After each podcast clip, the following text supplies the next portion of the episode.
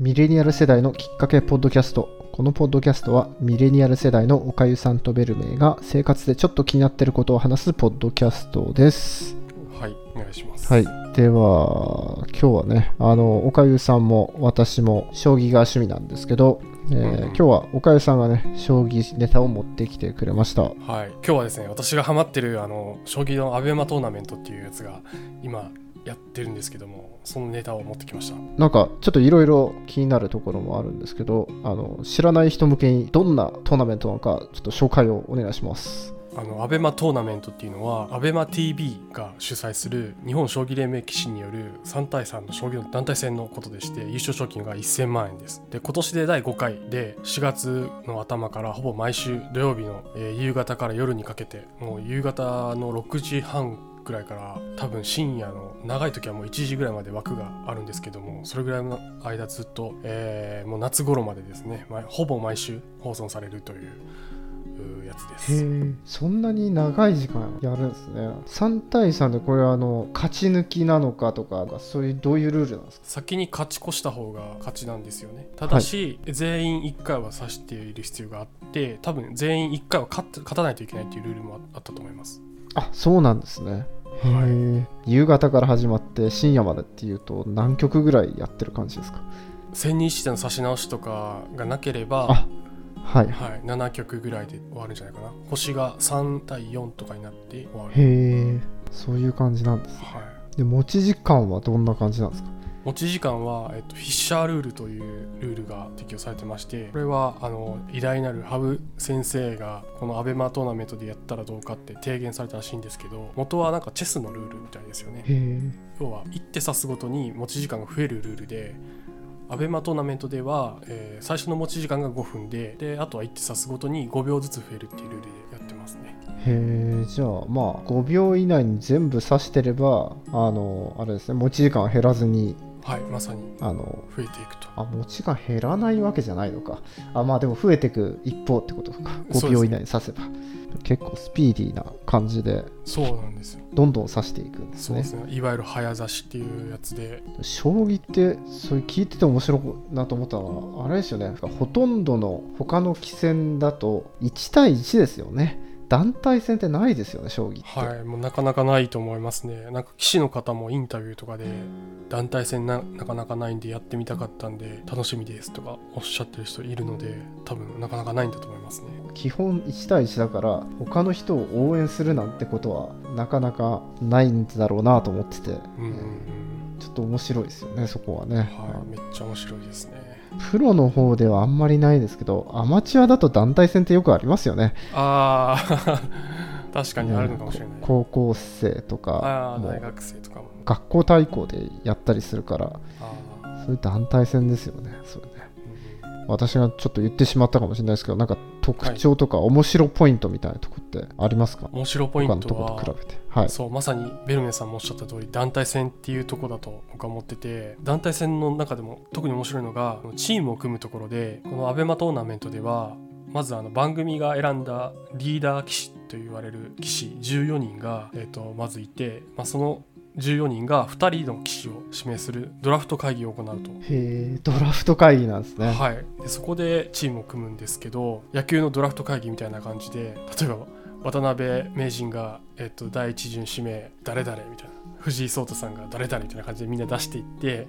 それでかぶったらくじ引きみたいな感じでやるんですね。はははでこれもあのばアベマのあの番組として放送されるんですけどもうそれがめっちゃ面白くてなんかどの棋士がどの棋士を選ぶのかはでも藤井聡太さんって、まあ、リーダー棋士として安倍まあ番組が用意されてしてるんですけど藤井聡太さんがどの棋士を選ぶとかってすごく興味湧きませんか、い確かにねほぼ最強の人はね誰を選ぶかっていうのは気になりますねやっぱねはい、と羽生さんがどういう戦略でチームを組むのかとか賞金がかかってますしね、はいはい、もうもうそれだけですごく面白いこれ1年に1回なんですかやるのは賞金が1000万円でしたけど1年に1回ですねこのトーナメント自体はあそうなんです、ね、あとその賞金1000万なんですけどこれは渡辺名人と誰かがあのツイッターかなんかで言ってたらしいんですけど対局ごとにお金は出るとは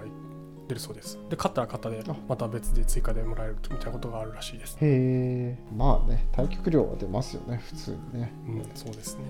そっか、はいそうそこなんですね面白いポイントはね、はい、結局その藤井聡太さんは誰を指名したかと言いますとはい、まず最初に森内先生を指名したんですね第十何代名人かなんか永世名人ですよねはいあのそうですそうです、でその後に藤井システムで有名な藤井武先生を指名してるんですよあ藤井がそこでかぶったんですねそうなんです、そうなんですす。で、同じ名字っていうのもまあ面白いんですけど、インタビューでなんで藤井先生を指名したのかというインタビューに対して、藤井聡太先生が、いや、藤井武先生はまだ出場されたことがないということだったので、私が指名しましたと。 これめっちゃかっこよくないですか出場したことはないから指名したってあんまりなんか理由になってるんですかねなんかね あのなんというかこう、みんなでそのエンターテインメントを盛り上げていこうみたいな、はいはいえでも出てない人の方が圧倒的に多いんですよね多分ねあ多いんですけど 多いんですけどそっかそっかそれはそうだないやなんかでもねすげえかっこいいなと思ったですねこのあーそうなんですね、はいであの羽生さんは盛り上がるだろうみたいな感じがそうですね、はい、分かった上であそうかもしれないですね藤井先生藤井武先生はもうめちゃくちゃ面白い人だしですもんねその解説とかが、はそうですねで羽生さんはあのーじゃあ一方どうどういうチームを組んだのかというと今回第5回なんですけどもその前の第4回と同じメンバーを指名してるんですね、中村大志先生と佐藤真也先生そうなんですね全然私見てないんですけど第4回と同じなんですねはい佐藤真也先生はねちょっと知ってる人は知ってるかあれですけど結構お茶目な先生でねはいあのカツラかぶってねそうそうあれですよねあ のカツラかぶって途中で番組の途中でカツラ脱いだりとか確かされたりとかそうなんです NHK の対局の時もなんかカツラ外して参りましたとかやったけどさすがに NHK はそれをカットしたみたいなそういう確か逸話があったと思いますはいそうで今回もあの勝ったら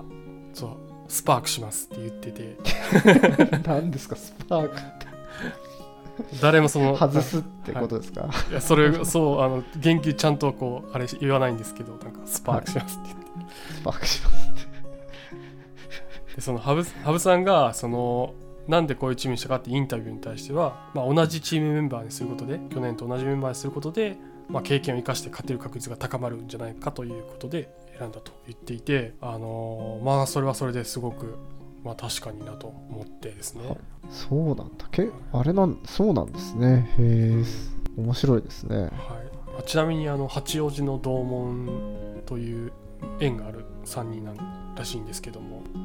あの羽生先生がその、はい育ったと言われてる八王子の将棋センターですかね、森内先生もそうじゃないですかね、わからないですけど、ああそうなんですねえーあそうなんですね、三人お三方ともその八王子の、もう今は確かないんですよね、へえそうなんですね確か。はい、へーあとあのエントリーチームっていうのがあってだあのドラフト会議で選ばれなかった棋士が予選のトーナメントをして勝ち残りで3名と出てきて、えっと、それで組まれたチームもあるんですねでそこにアゲアゲさんことあのゆ将棋 YouTuber の織田翔子先生がいますとへはい、アゲアゲさんっていうのは、まあ、将棋 YouTuber でして、えーまあ、普通は棋士になるためには三段ルーリングというですねあの厳しい世界をこう勝ち上がって、まあ、年齢制限とかもある中で、えーなんとか棋士になるっていうそのやつがあるんですけども、まあ、その王道ではなくて、えー、と棋士編入試験というのが、えーあってですね、まあ、それを受けて苦労してプロ棋士になった方でこの方もやっぱ YouTube とかやってるだけあってこうキャラクターがすごく面白くてほで今回ちゃんとこう予選勝ち残ってですね、えっとエントリーチームに入ってるんで、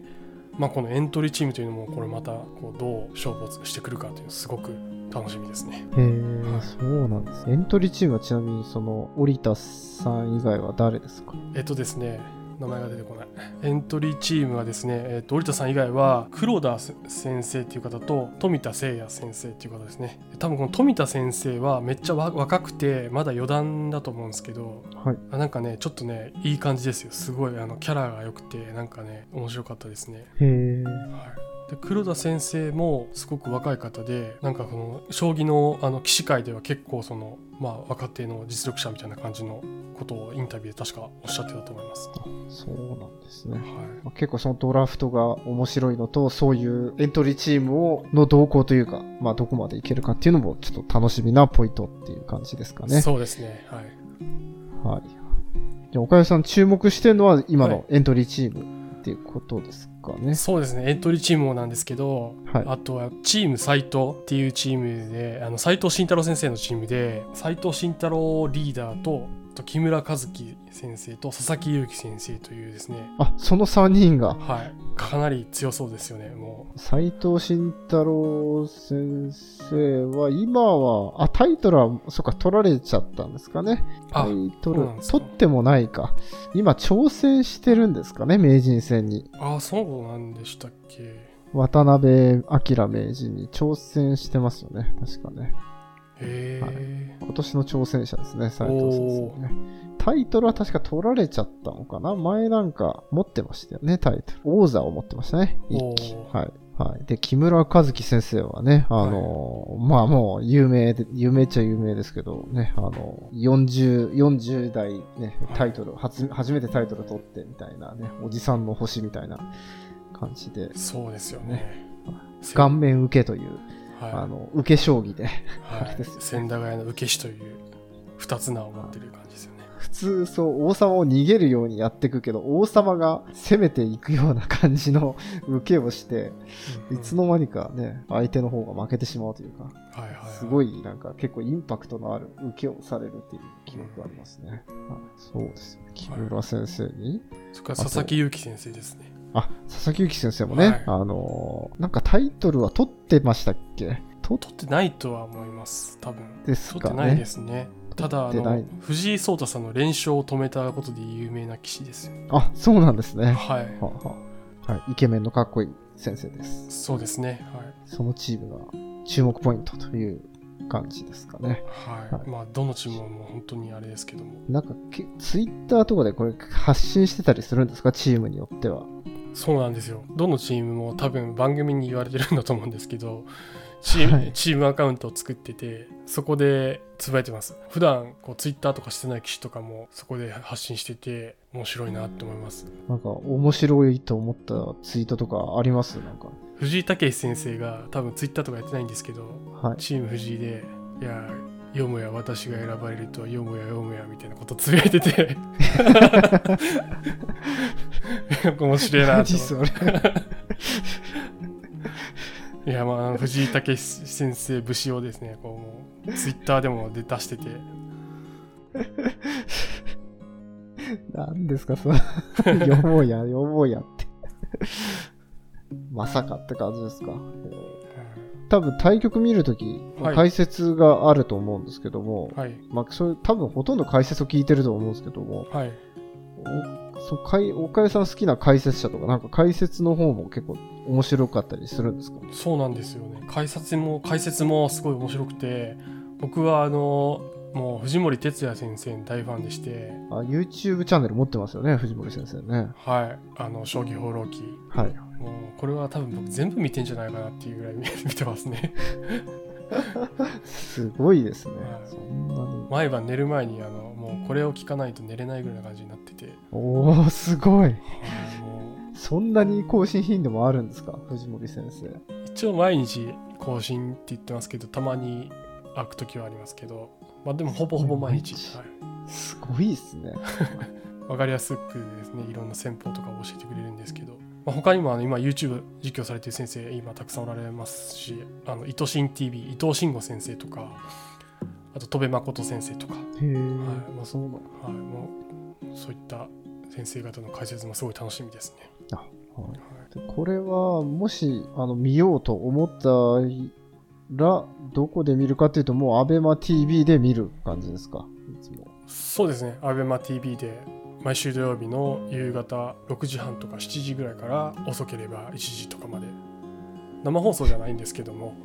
あ生じゃないんですねそれでもそうなんだ、あえっと確かに本戦の一部は生とかそんな感じだったと思いますねなんか今の予選リーグは生じゃないですね収録ですねへえまあね、ぜひね、あの、まあ、あの、見ていただいてですね、あの、どう思ったとかね、感想を寄せていただければね、はいいいかなと思います。はいそうですねなんか一緒に楽しみたいですねなんかわかりました。私もちょっとね、ちらっと何回か見てみようかなと思います。はい危ないですよ非常に危ないですか 危ないですこれ時間めちゃくちゃ持ってかれるんで持って。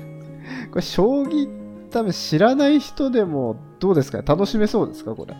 楽しめると思いますねあのフィッシャールールで時間が短いんであのし棋士の方もかなり集中しててまあ緊張されてる感じハラハラしてる感じがもうすごい伝わってくるんで手が震えてたりとか駒落としたりとかもうそういう感じなんでもうあ の結構ハプニングもあると。はいハプニングがありますねじゃあ、はい、ぜひ、あの、見て、見てください。気になったと思う人は。はい。はいでこれをきっかけにね、ぜひね、将はい、い棋やのもうあの世界に飛び込んでいただければとそうですよ思います。これをもうあの昔の野球のようにですねこの時期の風物詩にして日本の風物詩にしたいんで みん な見る見る人増えたらいいなってわかりましはい た。ありがとうございました。はい。はい。えーと、番組の感想は、えー概要欄のフォームの方からぜひお送りください。よろしくお願いします。はい。よろしくお願いしまお願いす。しますありがとうございました。ありがとうございました。